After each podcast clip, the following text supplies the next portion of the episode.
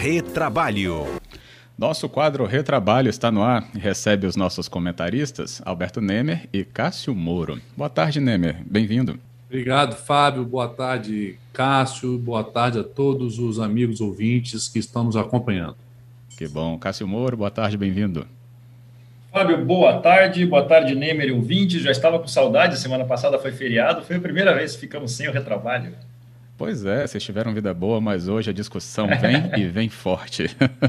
Porque nós é. temos um convidado também neste retrabalho, já está conosco também, o nosso convidado advogado e pós-doutor em Direito, professor da Pontifícia Universidade Católica do Paraná, professor José Afonso Dalegrave Neto. Bem-vindo, professor. Obrigado, Fábio. É um prazer estar com vocês aqui na CBN.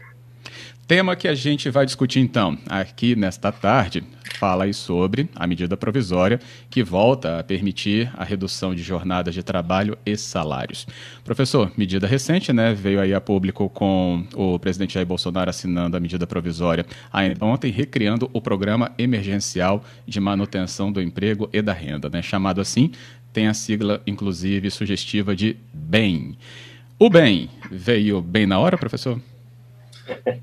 o bem veio na hora, eu acho que veio até um pouco atrasado, porque veja, a última medida ela expirou no dia 31 de dezembro, nós estamos quase em maio, então já existia uma expectativa muito grande dos empresários e até mesmo quem queria manter o emprego para que viesse. Então o bem volta, né, porque ele praticamente repete o que já existia antes, ele volta numa boa hora.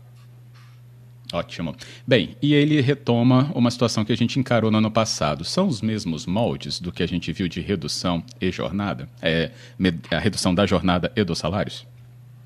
São prática, é, as medidas são muito parecidas com a antiga MP 936, que depois se converteu na Lei 14.020. E também nós temos, veja, a, a, além dessa possibilidade de reduzir proporcionalmente o salário a jornada, ou suspender o contrato com a liberação desse benefício do governo, nós também temos algumas é, possibilidades, o recurso humano tem algumas possibilidades, é, como o teletrabalho, antecipar feriados. Então, é, nós temos várias medidas aí para sobrevivência da empresa e do emprego. Uhum, correto. Os nossos comentaristas, por favor, façam também aqui as suas inserções. obrigado, Fábio. Eu primeiro queria agradecer a, presen a presença do amigo da Legrave, uma pessoa, um advogado que nos inspira muito, Fábio. Então, assim, fica, eu fico muito honrado com a sua presença aqui com a gente hoje. E eu concordo é, com o Dalegrave, Fábio, que essas medidas é, eu acredito que chegaram um pouquinho tarde, mas que vão ser de grande valia além da possibilidade hoje né, que, de suspender o contrato de trabalho, ah, as empresas vão poder também reduzir a jornada de trabalho juntamente com o salário.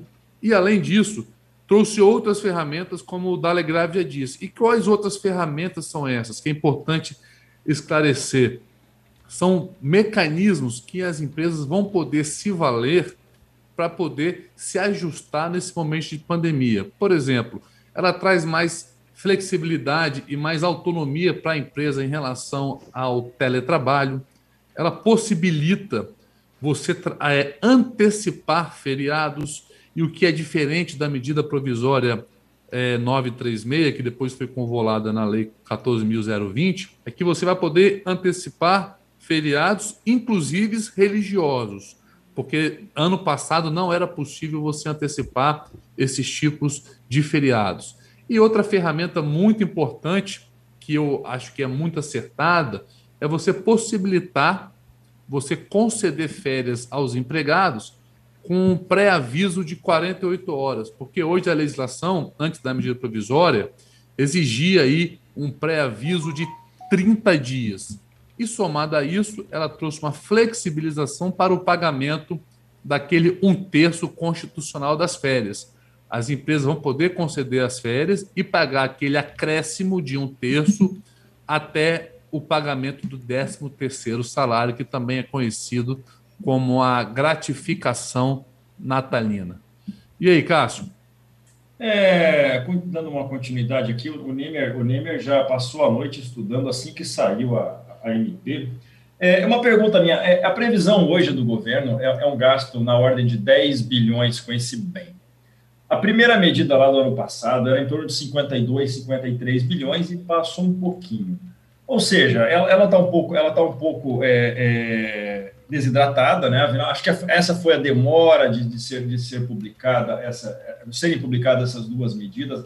O custeio disso foi muito difícil para a equipe econômica, afinal, essa é uma medida paliativa, né? A bem verdade, a melhor, a melhor medida para, para evitar desemprego e manter a renda e o trabalho é a vacinação em massa que está sendo tá, tá ocorrendo, mas com, as suas, com a sua lentidão, a falta de, de oferta de vacinas e tal. Então, a minha pergunta é: esse novo, eu vou fazer essa pergunta para o Dali Grave, pode me responder. Esse novo benefício, esse novo bem, pode ser aplicado a todos que foram beneficiados anteriormente.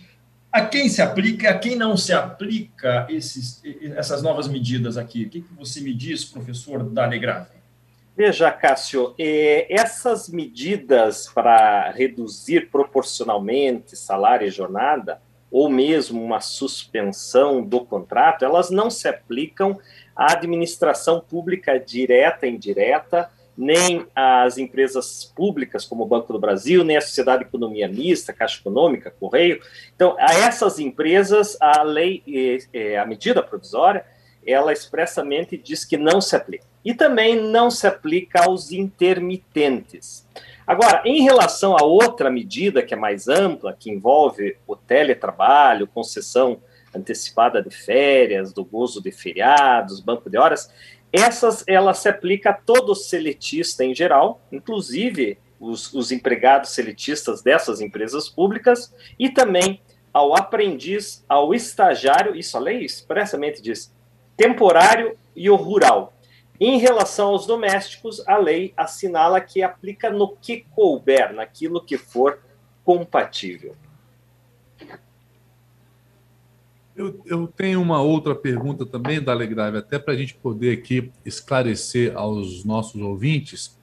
As pessoas que se valeram, por exemplo, as empresas que aplicaram a suspensão ou a redução da jornada e do salário ano passado, vão poder fazer esse ano e com os mesmos empregados? Vão, elas. É, o, veja, essas medidas elas dão, elas conferem é, uma uma amplitude muito grande para o empresário, né? Então, veja, a questão do, do banco de horas, é, isso já existia antes, agora é, foi repetido que, vamos imaginar que o empregador cesse as suas atividades, em razão aí da pandemia, um restaurante de shopping, por exemplo, ele cessou a atividade dos seus garçons que estão lá trabalhando. É, só que ele, o emprego é mantido. Então, o que, que eles fazem? Essas horas entram para um banco de horas e são creditadas a favor da empresa.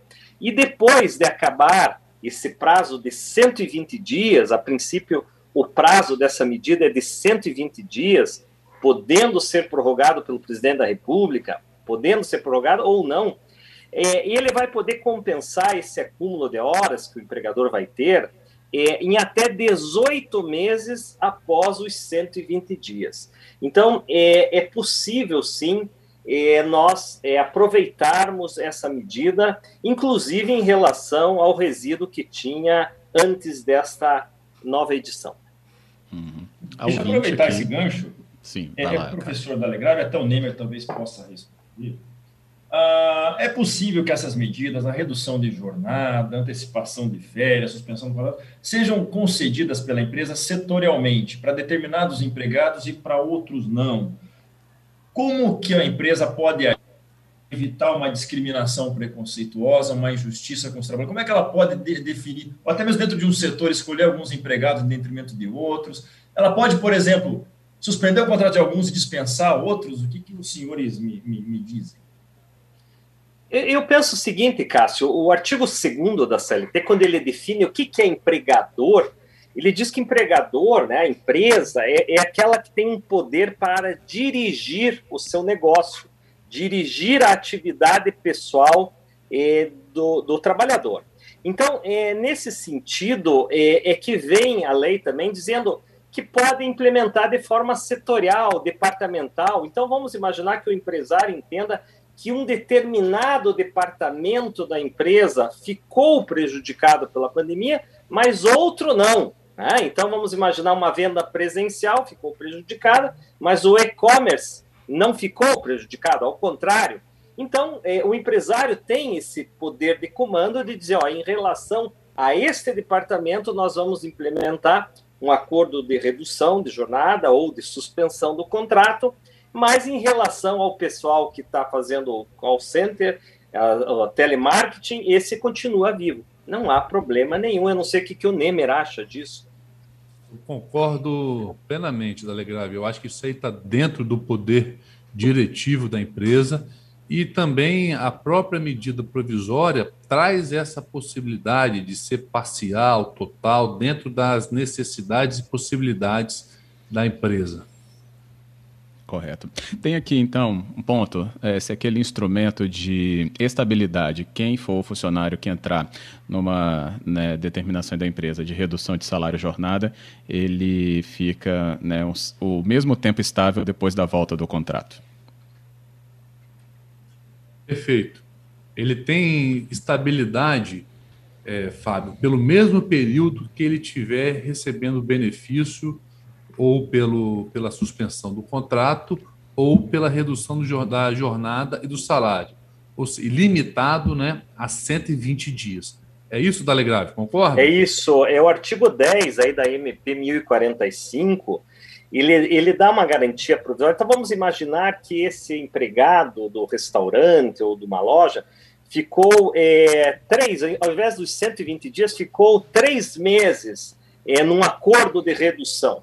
Ao retornar, como ele ficou três meses, ele tem mais três meses de garantia do emprego. Se ele ficou nesse acordo por dois meses, ao retornar na ativa, a pleno vapor, ele então tem mais dois meses de garantia. Ou seja, é para evitar que o empregador, por exemplo, coloque esse empregado no sacrifício, porque bem ou mal ele vai acumular banco de horas, ou ele vai ter um pouquinho de redução salarial, porque mesmo com esse benefício emergencial, acaba tendo um impacto um pouquinho reduzido na conta final do salário.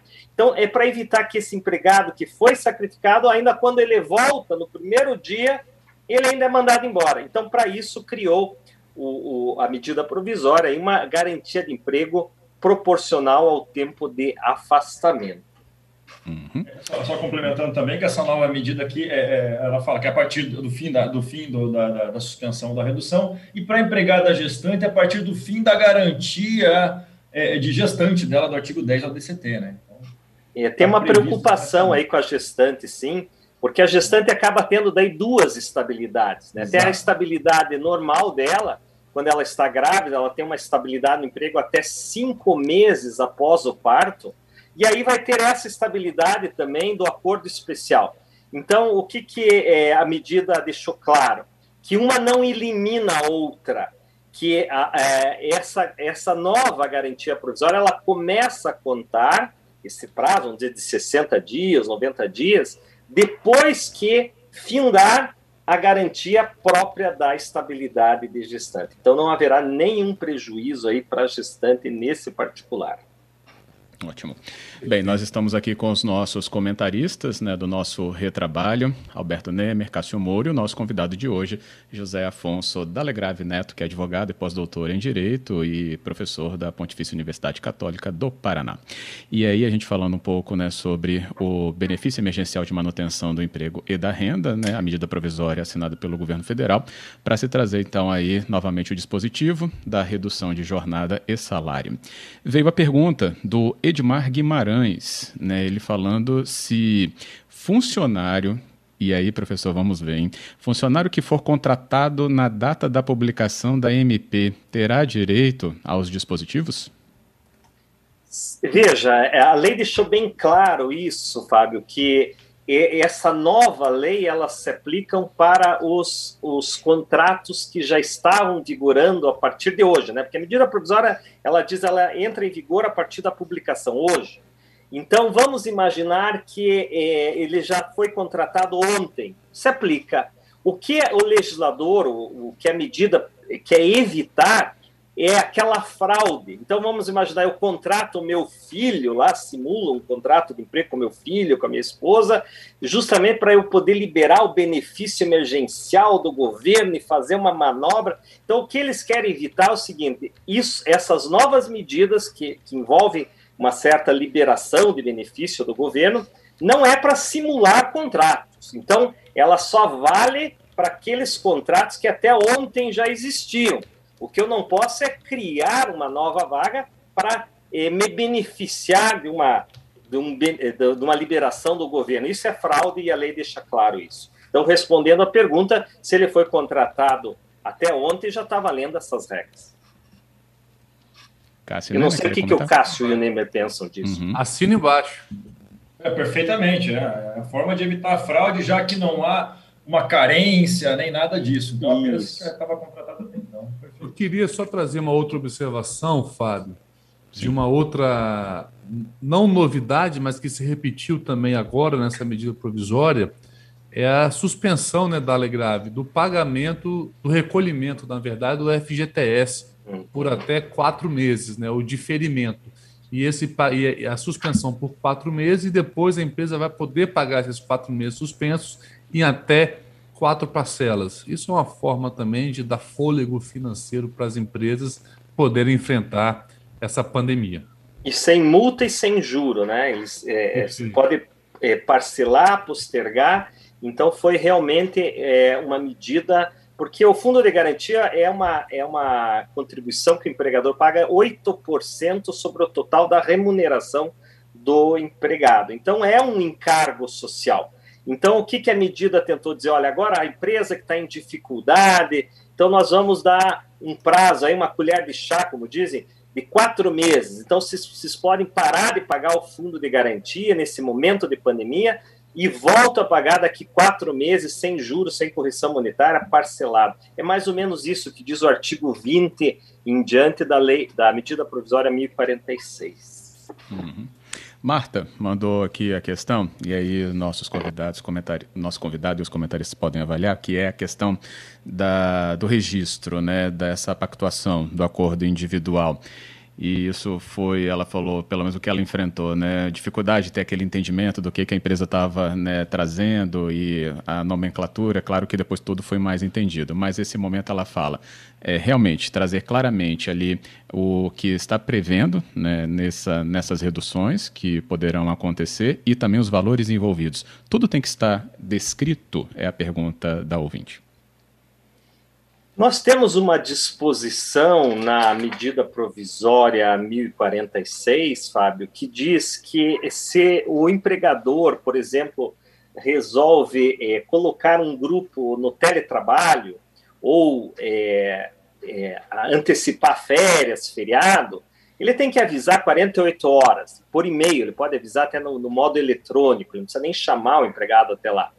É, e aí diz também que não precisa anotar a carteira de trabalho, que como o Cássio bem lembrou, o, o Ionemer, é, é, via de regra, as férias, ela tinha uma formalidade pela regra geral. Se tinha que pré-avisar 30 dias antes, se tinha que fazer o pagamento antecipado um dia antes do gozo já pagar, e, e, e, a gratificação de férias, que é aquele um terço, você também tinha que pagar junto com as férias. Agora, a medida, por exemplo, diz você não precisa pagar agora, você pode pagar no mês seguinte, no quinto dia útil. A gratificação que vem junto com as férias pode pagar junto com o 13 terceiro, lá no dia 20 de dezembro desse ano. E também não precisa se preocupar em anotar, que é a pergunta da ouvinte. Não precisa é, é, se preocupar agora em fazer essas assinalações na carteira de trabalho. Você pode uhum. fazer isso a posteriori. Ou seja, é um fôlego que a medida está dando para aquelas empresas que estão em inatividade em razão da pandemia. É, só, só, complementando, é importante lembrar o empregador que ele tem um prazo para informar o Ministério da Economia a adoção desse acordo, né, que é até 10 dias. Senão vai ter que pagar o equivalente até que ele informe. Né? Verdade, hum. isso aí, esse para o Ministério da Economia, né? Porque às Exato. vezes o, o, o, empresário acha que isso é automático. Não, ele tem que ter um contador bacana, uma uhum. empresa organizada, porque ele tem que avisar ao Ministério da Economia que ele quer se submeter a esse acordo, e aí sim é, vai começar a produzir efeitos. Se ele não avisa, né, através do, do meio que ele é, interno que ele tem que avisar o Ministério da Economia, ele tem que cercar com todos os prejuízos aí em relação ao contrato de trabalho. Bem lembrado, Cássio. Isso aí, obrigado, obrigado. Tenho aqui uma dúvida aqui, acho que dá para a gente responder ainda. Jussara, ela fala como fica é, sobre quem teve a licença por incapacidade temporária. Se não for recolhido o FGTS no mês seguinte à volta do trabalho, os meses de licença não contam para a aposentadoria. E ela pergunta como fica. Tem interferência Essa é uma pergunta. É uma Alguém pergunta quer arriscar aí? Né? É, na verdade, sim, eu acho que tem um, um blend aí de, de, de situações. Né? A, a, a, durante a suspensão do contrato, a medida provisória é, permite voluntariamente o empregado recolher o INSS, caso queira, para contagem de tempo.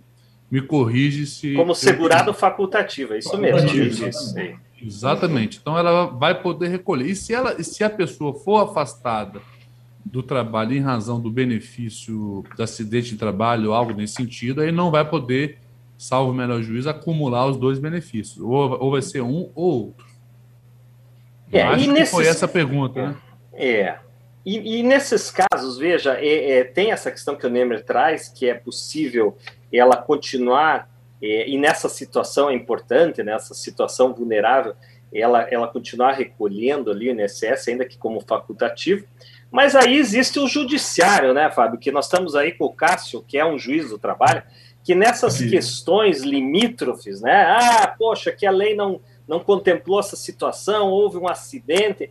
Quer dizer, se não houver respostas internas no sistema, nós vamos levar essa questão para o judiciário e aí, numa medida de urgência, o, o doutor Cássio e os seus colegas vão decidir aí o melhor caminho, né, Cássio? Isso aí, isso aí. Com certeza. Ângela, então, para a gente finalizar a nossa conversa aqui no nosso retrabalho, e ela está olhando lá para o final do ano, né, quando a gente já é, tiver encerrado a vigência da medida provisória.